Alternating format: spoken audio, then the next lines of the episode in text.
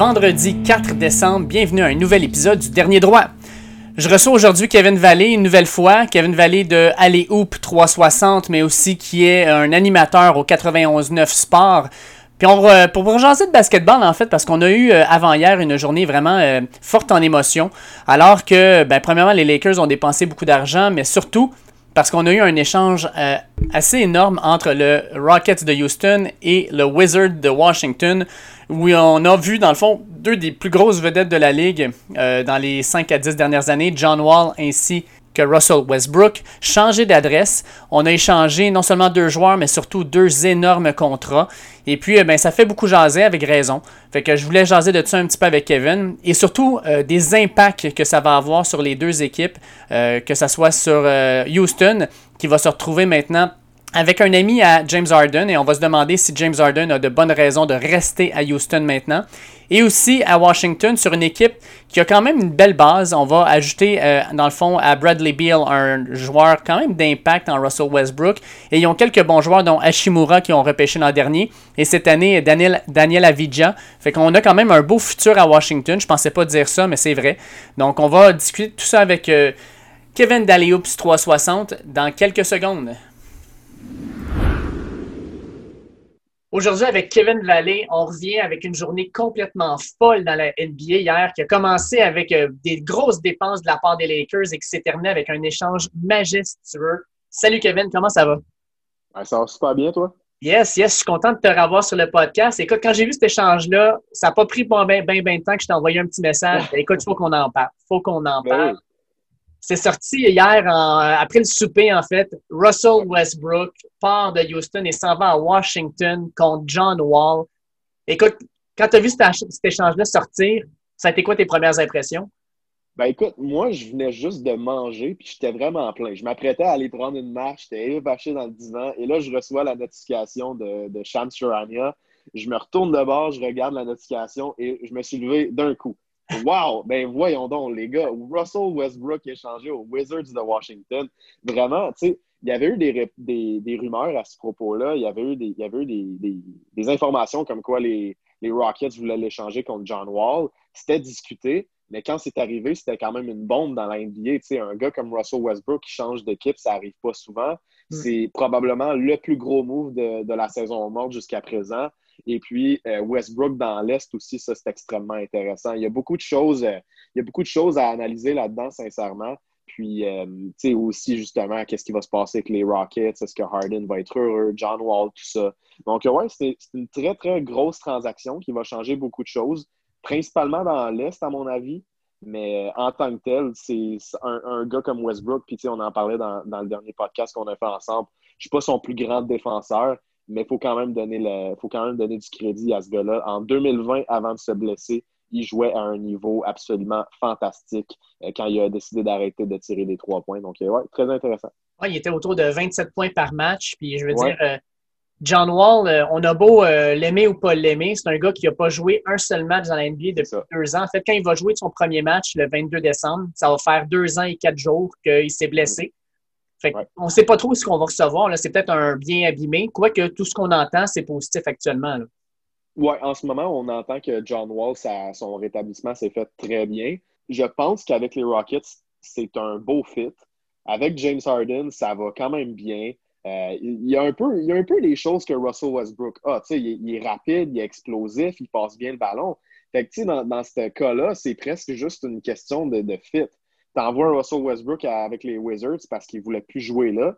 Puis John Wall, ben, c'est juste la façon de l'avoir. Donc, tu sais, des fois, tu as des transactions, c'est des, des, positions différentes, c'est des, des, joueurs différents. Vraiment, tu veux amener une dimension nouvelle à ton équipe. Là, je vois ça plus d'un œil différent. C'est deux points de garde qui ont, des, qui ont des capacités assez similaires, sauf que Westbrook a un plus gros nom.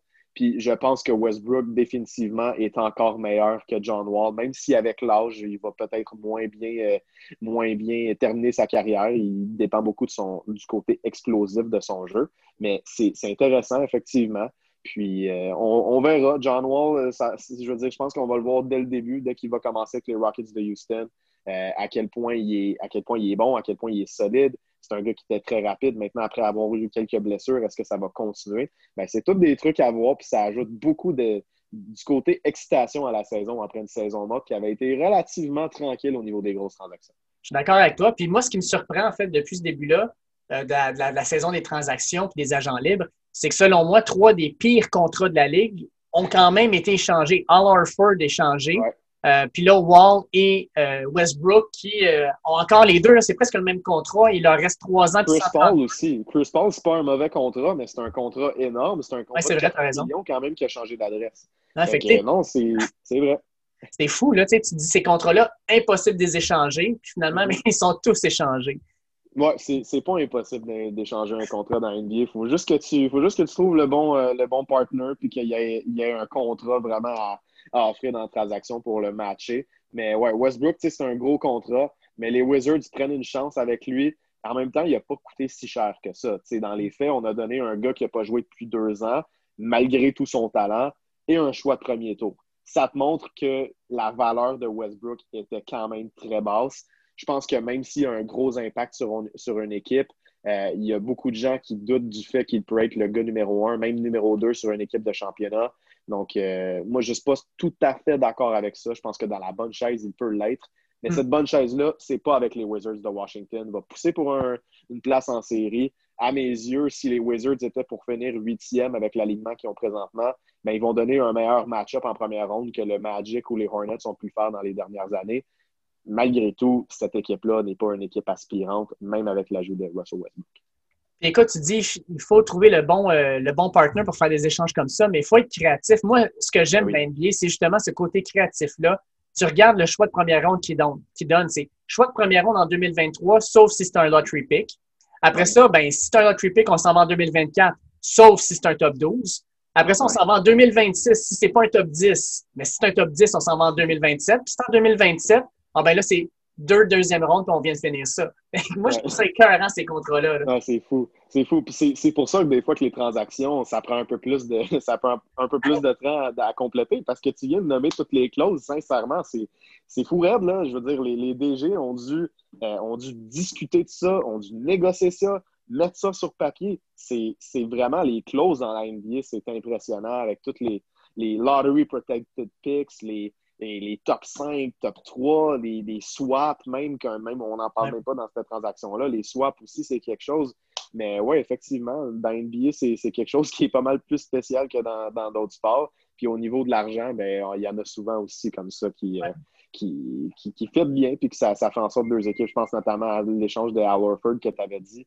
Dans ce cas-là, tout a bien cadré parce qu'on est allé chercher Danny Green, qui, au mm. niveau du salaire, permettait de matcher. Mais Danny Green, c'est un joueur que les Sixers avaient besoin.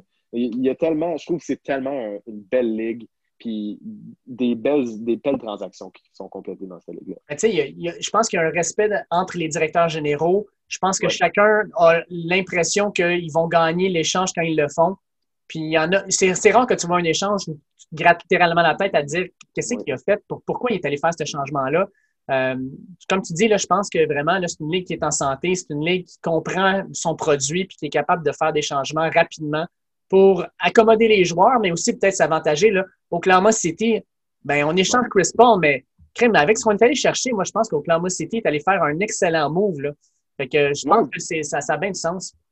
Mm-hmm. Puis OKC a gagné, mais les Suns aussi ont gagné. Comme tu le dis, souvent les deux équipes vont être capables d'aller chercher le meilleur d'une transaction.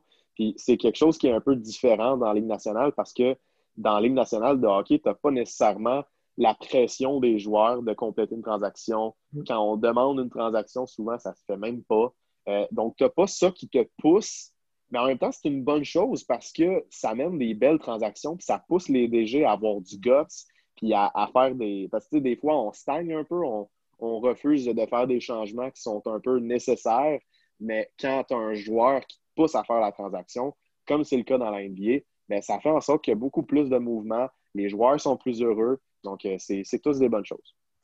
Là, on va parler des deux joueurs qui sont touchés indirectement ou directement, selon ce qu'on voit, là, par l'échange. On va commencer par James Harden. Harden a déclaré, lui, qu'il voulait aussi être échangé puis il voulait aller à Brooklyn. Mais de ce qu'on entend présentement de la direction générale de Houston, c'est qu'on veut le garder. Puis là, avec le changement de Westbrook, on amène, euh, en fait, on, amène Wall qui, en passant, s'est entraîné avec euh, Harden dans les dernières semaines, derniers mois. Fait clairement, c'est des amis. Est-ce que tu penses que ce move-là, un, garde Harden à Houston? Et est-ce que tu penses que euh, la direction générale de Houston, dans son cas, se dit on est correct, on ne l'échange pas à Brooklyn, on le garde avec nous autres? Moi, je pense que ça garde Harden physiquement à Houston, mais je ne pense pas que ça le garde mentalement à Houston. c'est vraiment mon point. Euh, Harden va vouloir quitter les Rockets, peu importe ce qui arrive. Pourquoi? Parce que tu auras beau lui donner John Wall, puis euh, Christian Wood, puis DeMarcus Cousins, qui n'a pas joué lui non plus depuis un an et demi. Mm-hmm. Tu auras beau lui donner tous ces gars-là, jamais ça aura le même attrait que Kyrie Irving et ou Kevin Durant à Brooklyn, ou même encore si on parle des 76ers de Philadelphie, des gars comme Ben Simmons, Joel Embiid, tout ça. Donc, oui, oui, physiquement, ça va le garder là parce que les Rockets vont essayer de gagner avec ce gars-là cette année, à mes yeux. C'est ce qui a été dit. Peut-être qu'il y a du bluff là-dedans aussi pour faire monter les enchères, mm-hmm. pour dire, hey, nous autres, on est bien à l'aise à le garder. Fait que si tu veux l'avoir pour 2021 puis pousser avec les Nets pour un championnat, ben, il va falloir que tu payes. Ça se peut que ce soit ça aussi. À mes yeux, les Rockets n'ont pas tant avantage à le transiger dès maintenant parce que son contrat est encore long. on, verra. Euh, c'est toujours un jeu de bluff dans la NBA, mais c'est vraiment ça le point. D'après moi, il veut encore quitter. Ça ne veut pas dire qu'il fera, par exemple, grâce à ça. Euh, je pense que, je dis, je, dis Christian Wood comme ça, mais je l'aime, cette, cette addition-là. Je pense que les Rockets euh, sont peut-être un peu meilleurs cette année que l'an passé. Ceci dit, la chimie, c'est pas juste sur papier, puis la chimie est plus là. Donc, moi, je crois pas aux Rockets de Houston, même avec les, nouvelles additions. Ah, surtout avec la puissance de l'Ouest. L'Ouest est, clairement supérieur ben à l'Est. Ben que je veux dire, euh, avec une équipe, comme tu dis, qui a peut-être moins de chimie, là, avant que ça s'installe, ça pourrait déjà avoir une équipe qui a 10, 10 euh, défaites, 15 défaites, puis à ce moment-là, la saison est déjà dans, la toilette. Là, fait que, euh, ouais, je suis d'accord avec toi que Harden, euh, oui, physiquement va être là, mentalement, quand tu demandes à être échangé, puis quand tu demandes même une équipe où aller, je pense que dans ta tête, c'est parce que tu es déjà ailleurs. Oui, exactement. une fois que tu demandes une transaction, je pense que tu atteins un peu un point de non-retour. Mm. c'est sûr qu'une relation, ça peut ça peut se reconstruire, mais c'est pas juste Harden. Harden a demandé une transaction, Westbrook aussi. Euh, Eric Gordon n'était pas satisfait de son utilisation. PJ Tucker non plus. Tous les gars des Rockets de Houston n'étaient pas satisfaits. Austin Rivers est parti. On, s'était départi de, de Clint Capella à la dernière date limite des transactions. Donc, à un moment donné, à quel point tu peux juste plugger quelques gars et croiser les doigts que ça va marcher? Pas tant que ça. Donc, c'est vraiment une question de chimie pour C'est pas parce que tu changes les ingrédients que la recette va rester bonne, tu sais. Exactement, exactement. Non, mais pour vrai, c'est exactement ça.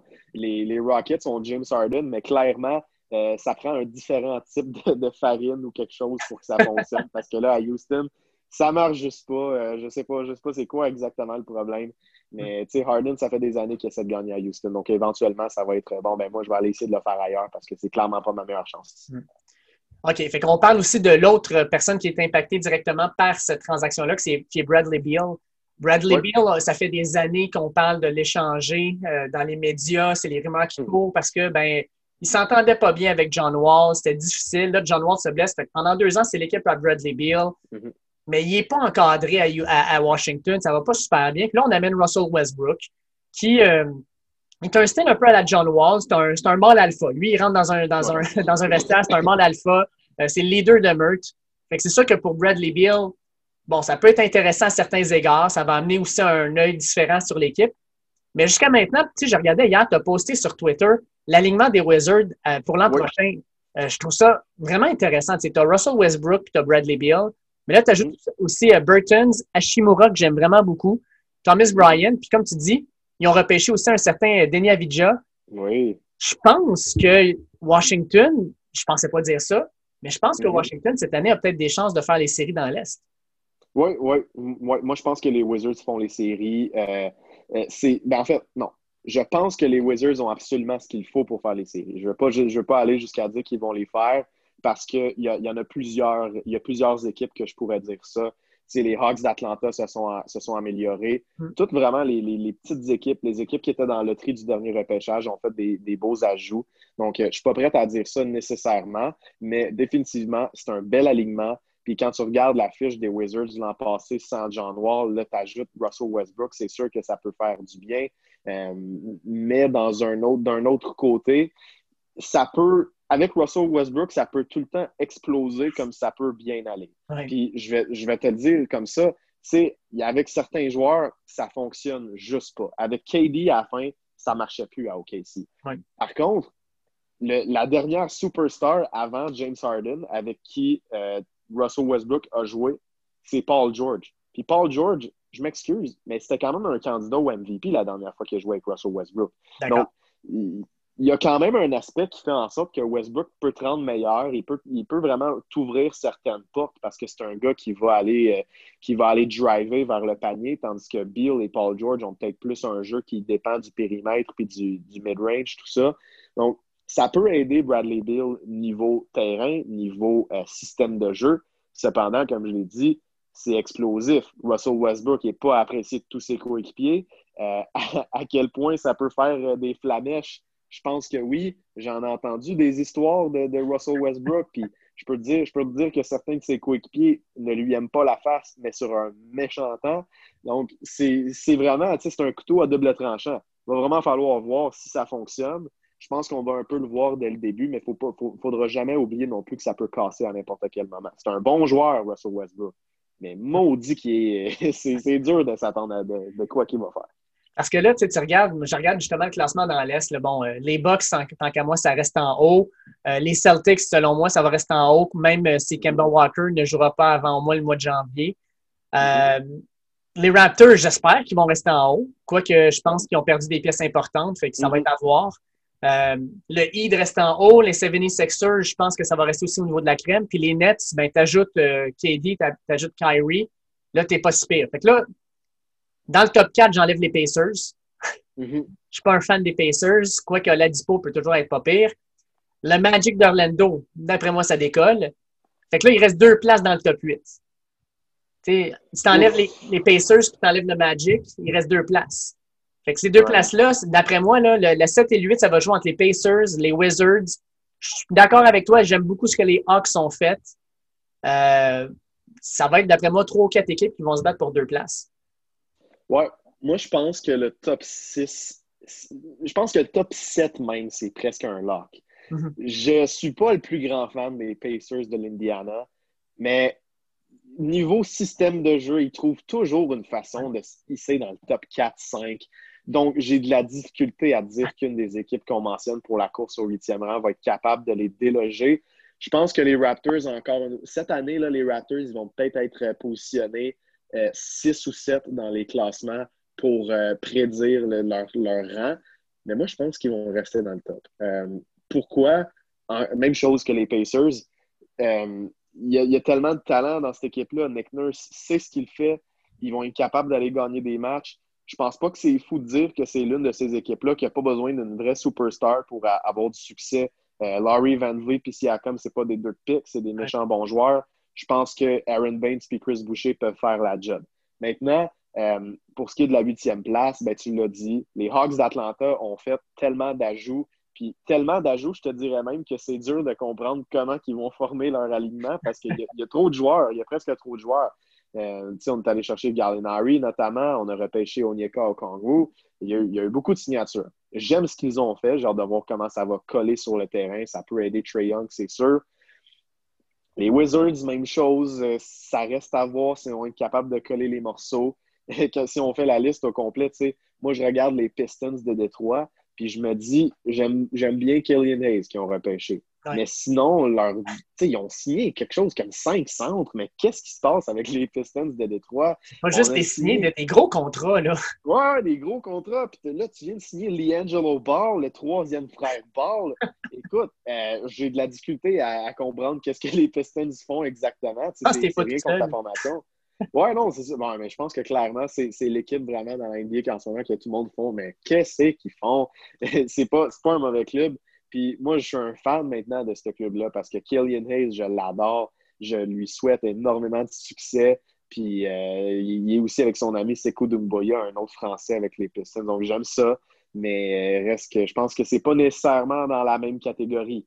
Troisième club qu'on n'a pas encore parlé, qui, à mes yeux, a vraiment des bonnes chances de faire les séries. J'aime pas le dire parce que c'est un peu laughing stock. tu vas pas sortir les Hornets, là? Ben oui, les Hornets de Charlotte. Écoute, euh, moi, j'ai peut-être devant les Wizards. Euh, je ne suis pas sûr, je suis pas sûr encore. J'ai toujours eu mes doutes sur la Mellow Ball. Tu le sais, il y a quelque chose, il y a quelque chose dans son jeu qui m'énerve. Ses, décisions, tout ça, c'est dur à comprendre. Moi, tu vois quelque chose, il y a des S, il y a du pluriel, mais en tout cas, c'est correct. oui, oui, effectivement. quelque chose. OK, on y va de même. Mais, tu sais, Ball, ça reste un bon joueur. Il est capable de distribuer. Là, comme deuxième point guard, tu vas avoir, ben en fait, tu vas avoir plein de, plein d'options. Tu as Devante Graham et euh, Terry Rozier qui sont très bons. Mm-hmm. Tu as euh, Miles Bridges et PJ Washington qui sont deux très, très, très bons jeunes joueurs. Et là, tu viens d'ajouter Gordon Hayward à cette formation-là. Mm-hmm. La faiblesse du club, c'est au centre avec Cody Zeller. Mais, je veux dire, sont bons, sont bons les Hornets. Ils ont plusieurs outils. Ils ont plus d'outils qu'à l'habitude. Puis si tu regardes comme ça, euh, c'est une équipe qui a fini devant les Wizards au classement, même s'ils n'étaient pas invités dans la bulle d'Orlando. Et là, tu ajoutes Gordon Hayward et la Melo Ball, que même si je ne suis pas le plus grand fan, va avoir un impact, c'est sûr. Moi, je me pose des sérieuses questions. Ça a le potentiel de fonctionner. Je ne sais pas à quel point, je ne sais pas si c'est une équipe de 8e, 9e, 10e place, mais moi, c'est dans la même conversation que les Hawks et les Wizards.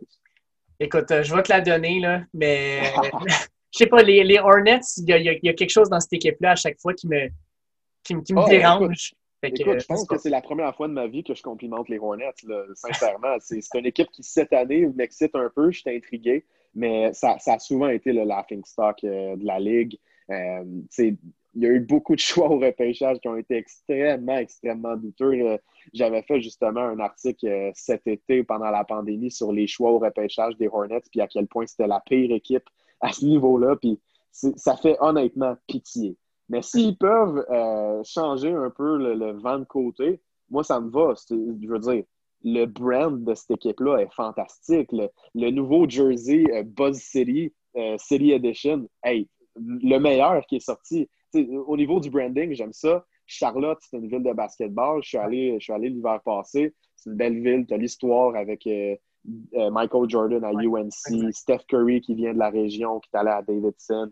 Il y, en a beaucoup. Il y a, beaucoup de raisons d'aimer les Hornets, mais malheureusement, sur le terrain, dans les dernières années, ça n'a pas été le cas. J'aimerais que ça change et puis que ça, devienne. Euh, que, en fait, qu'une autre équipe devienne le laughing stock de la Ligue. Et les premiers candidats que j'ai en tête sont les Kings de Sacramento. ah, écoute, ben oui, exact, les Kings. Puis je te dirais aussi, euh, Cleveland est pas loin derrière, je te dirais. Cleveland, ils ont gagné leur championnat. On leur laisse une coupe d'années pour devenir relevant. Mais les Kings, oui, j'avoue que les Kings sont assez particuliers dans leur, euh, dans leur façon de gérer les choses. Oui, oui, effectivement. Euh, fait que là, les Rockets ajoutent John Wall. Euh, Arden est toujours là pour l'instant. L'an dernier, les Rockets se classent quatrième dans l'Ouest. Mais l'Ouest, sérieusement, tu regardes, c'est les clubs qui sont là-dedans. Puis c'est fort. C'est la, la grosse division. Puis moi, j'ai de la misère à me dire que les Rockets vont continuer à, essayer d'aller chercher le top 4 de la division, mm. euh, de la conférence plutôt. Moi, je pense qu'il y a des clubs là-dedans. le, Jazz va être meilleur. Les Mavericks, ils n'ont pas fait tant de choses que ça, mais moi, je suis un méga fan de Doncic. Fait que les Mavs, d'après moi, ils ont peut-être une chance s'ils jouent un peu, mais en tout cas, les Trailblazers vont laisser. Moi, je pense qu'avec ce qui s'est passé dans la bulle, il y a quelque chose d'intéressant qui se passe là, tout comme les mm-hmm. Suns. Écoute, les, Rockets vont se battre pour une place en série. C'est clairement pas quelque chose d'acquis pour eux autres. Non, pas du tout. Puis euh, je te dirais que, euh, à mes yeux, quand je regarde le classement de l'Ouest, comme tu l'as dit, il y a bien des clubs qui passent devant eux. Puis tous ceux que tu as nommés, c'est très, très, très justifiable. Euh, pour moi, Lakers, Clippers, Nuggets, il n'y a aucun doute qu'ils finissent devant les Rockets au classement. Ensuite, les Mavericks, j'aime qu'est-ce qu'ils ont fait. Moi, je sais que c'est pas beaucoup, mais ils ont repêché Tyrell Terry, qui était l'un de mes coups de cœur du repêchage. Un gars qui, euh, quand il n'a pas le ballon entre les mains, bouge comme Steph Curry, tire comme Steph Curry. C'est évidemment pas le même joueur, mais mettre ce gars-là avec Doncic, j'en ai des frissons. J'ai l'impression que ça peut vraiment être quelque chose de bon. Euh, tu es allé chercher Josh Richardson contre Steph mm-hmm. Curry. Euh, ça, c'est bon défensivement, justement, pour aider dans le chitch. Euh, ce qui est dur un peu, c'est que Dwight Powell, le centre des Mavericks, est blessé. Ça, ça peut, ça peut être un peu plus difficile. Mais les Mavericks, pour moi, c'est dans, cette, cette catégorie-là. Puis je pense que en ce moment, Doncic est probablement dans le top 3 des candidats au MVP pour l'année prochaine. Donc, ce club-là, je les inclus. Le Jazz, je l'inclus. Les Trailblazers, je l'inclus. Les Suns de, Phoenix pourraient finir devant les Rockets de Houston. C'est à ce point-là, à mes yeux. Euh, les Rockets sont bons, puis James Harden va aller chercher des victoires, mais il y a beaucoup de clubs qui se sont améliorés ou qui sont encore aussi bons que l'an passé. Donc, moi, c'est pas fou du tout de penser que les Rockets peuvent glisser quand même pas mal dans, dans, ce classement-là. Et là, à ce moment, on parle même pas des Pelicans de Zion Williamson, euh, des Grizzlies de John Morant avec euh, euh, John Jackson Jr. qui est extrêmement sous-estimé. Il y en a du talent dans l'Ouest. Ça va être plus dur qu'à l'habitude pour les Rockets, surtout si James Harden a la tête ailleurs. Je suis d'accord avec toi. Fait avec le recul, une 24 heures de recul, euh, qui gagne? Houston ou Washington? Ah, je peux te dire aucune des deux? ou les euh, deux, ça marche, ça marche de chaque, de chaque bord. Écoute, j'ai presque envie de te dire aucune des deux. Mais si je devais choisir, ce serait les Wizards. Hmm. Parce que on est allé chercher un gars qui peut, qui peut aller te donner beaucoup de succès avec ton équipe, tandis que pour les Rockets, c'est un peu plus un band-aid. On essaie de, on essaie de, recoller les morceaux puis de donner quelqu'un à, James Harden, mais au final, est-ce que ça va vraiment aider? Peut-être, on est allé chercher un choix de premier tour dans cette transaction-là. C'est pas mauvais, mais euh, à ce point-là, tu je pense pas qu'il y a personne qui gagne la transaction, je pense pas qu'il y a personne qui la perd non plus. Mm-hmm. Donc, c'est, ça fait 24 heures, les choses peuvent changer. John Wall peut avoir s'être métamorphosé en All-Star pendant son pendant son, hibernation. On peut, on verra. Euh, ça, peut, ça peut bien tourner des deux côtés. Moi, je trouve que overall, c'est une transaction assez, euh, assez legit, assez solide hein, pour les deux clubs, sans nécessairement que ce soit un game changer. moi, tout ce que je lis, c'est à peu près la même chose qui se dit partout. C'est en gros, les deux équipes ont échangé deux contrats, deux joueurs. Ben Puis au final, c'est 4,30 sous pour une pièce. Ah, ben, tellement. Je te dis, c'est 3,25 sous puis euh, un choix repêchage contre 4,25 sous. écoute, je termine avec toi rapidement sur euh, les Lakers, qui hier, euh, clairement, eux autres, la pandémie, ça n'a pas l'air à trop y toucher au niveau économique. Ils sont allés pas loin de donner 300 euh, millions de dollars de contrat. ils ont commencé par signer LeBron James en début de journée pour un deux ans pour 80, je me trompe pas, 85 millions. 85 millions. Puis après ça, ben, on apprend en soirée qu'on ah, va acheter un petit 5 ans à AD pour le max contract. Euh, fait que, c'est ça, 180 quelques millions de dollars. Fait qu'on vient de donner euh, au-dessus de 270 millions de dollars à tes deux vedettes. Mm-hmm. Puis, s'ils décident de donner ce montant-là, c'est clairement c'est qu'ils pensent qu'ils vont faire de l'argent, ils n'en perdront pas. Euh, tu penses quoi de ces deux signatures-là? Ben, tu viens littéralement de, de te donner la chance d'être une dynastie. Tu viens de t'assurer les services de tes deux superstars pendant euh, plusieurs années. LeBron jusqu'en 2023. AD, ça va être jusqu'en 2026. Oui, 2026. Il va y avoir une option en 2025. Donc, tu viens de te donner quelques années solides pour entourer ces deux gars-là. Puis je pense que ce que 2020 a montré, c'est que peu importe qui tu mets autour de ces deux gars-là, ils peuvent te gagner un championnat. Parce que cette année, l'année passée, la façon qu'on les a entourés, c'était loin d'être optimal. Mais là, cette saison, tu te donnes la chance de, repeat. Moi, je pense qu'ils sont favoris et de loin pour, pour remporter le, prochain championnat de la NBA. Et puis, euh, ben, par la suite, tu vas encore avoir la chance de faire parce que LeBron va être encore en poste pour deux autres, euh, deux autres séries éliminatoires. Anthony Davis va l'être pour assez longtemps. Donc, si tu viens vraiment de, t'assurer cette base-là, et maintenant, tout ce qui va rester à faire, c'est de donner de l'argent à, tes gars pour vraiment euh, entourer AD et LeBron. C'est ce qui est intéressant là-dedans euh, au niveau des Lakers. Mais le storyline qui est le plus fascinant à mes yeux, ben, c'est l'année où le contrat de LeBron termine. 2023 mm-hmm. qui rime avec l'année d'éligibilité de Bronny James dans la NBA au repêchage. il a toujours, il a toujours dit LeBron qu'il voulait jouer avec son fils.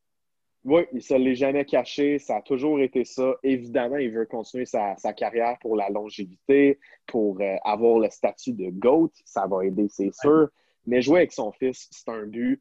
Maintenant, la question, est-ce que Bronny peut, peut un peu. Euh, j'ai pas envie de dire peut-il jouer dans la NBA. Je pense qu'il peut. Mais est-ce qu'il va vraiment respecter les attentes? Est-ce qu'il va être un joueur euh, parmi même les meilleurs de sa QV? Mais moi, j'en doute beaucoup. Parce mhm. que présentement, tu le regardes, puis il n'est pas plus spécial qu'un autre. Euh, en ce moment, il n'est pas parmi les meilleurs de sa QV. Ça peut changer. Évidemment, il y a le sang d'un athlète. je pense qu'il va avoir toutes les ressources et tous les bons coaching staff pour l'aider à monter. Mais euh, présentement, tu ne peux pas dire que c'est l'un des, des, 10 ou 15 meilleurs joueurs pressentis de cette QV-là. J'ai très hâte de voir. Euh, ça, va vraiment dépendre, mais pour l'instant, l'avenir de Bronny James, il ne faut pas se faire, faut pas se faire d'illusions. C'est loin d'être assuré dans la NBA. Ça reste à voir. présentement, présentement c'est dur de l'évaluer, mais je connais, moi, je connais un gars de, Montréal, justement, qui est allé jouer un camp en Californie.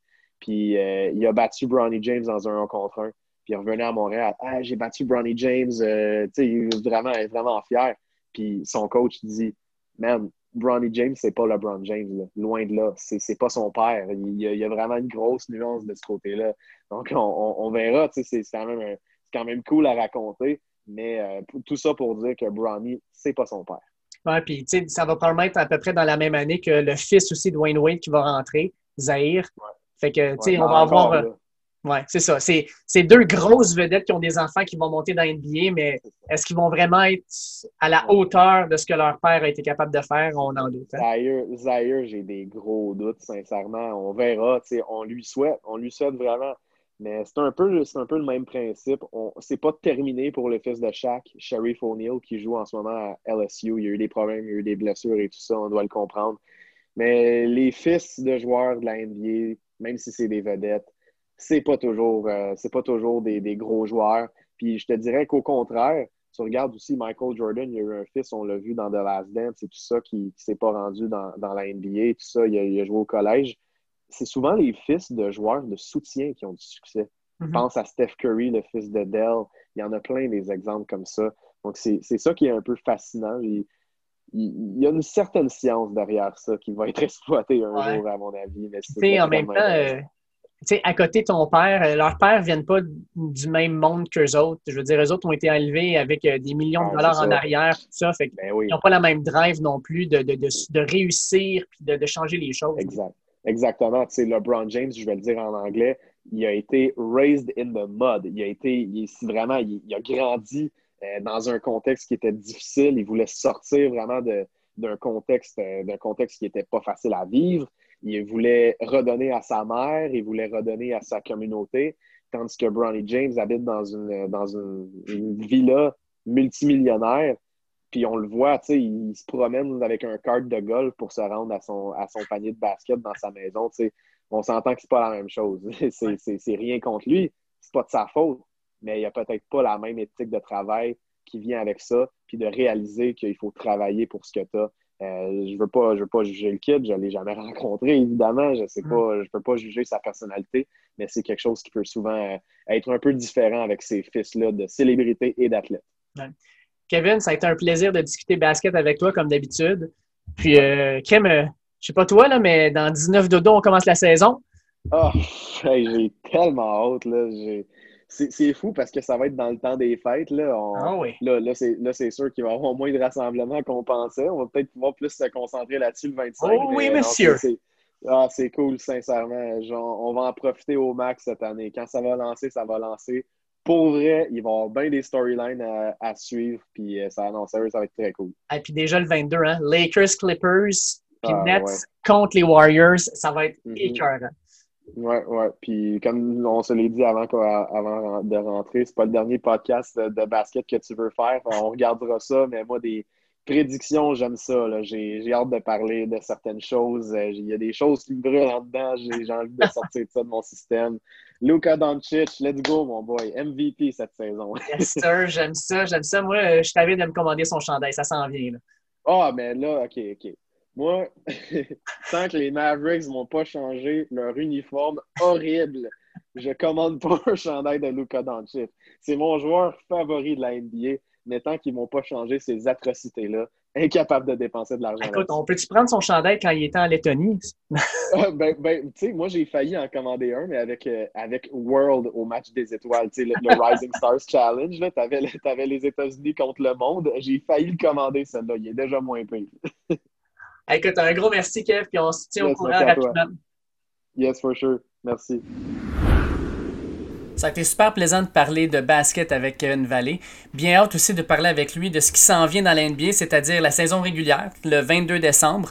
On va avoir un épisode la semaine prochaine avec JF Lemire, euh, Simon Descoteaux, euh, sur les over-under pour les victoires des équipes. C'est toujours un de mes segments préférés de la saison. Puis pour moi, c'est probablement les paris les plus intéressants à faire aussi. J'ai déjà hâte de faire ce segment-là et aussi de vous le faire écouter par la bande.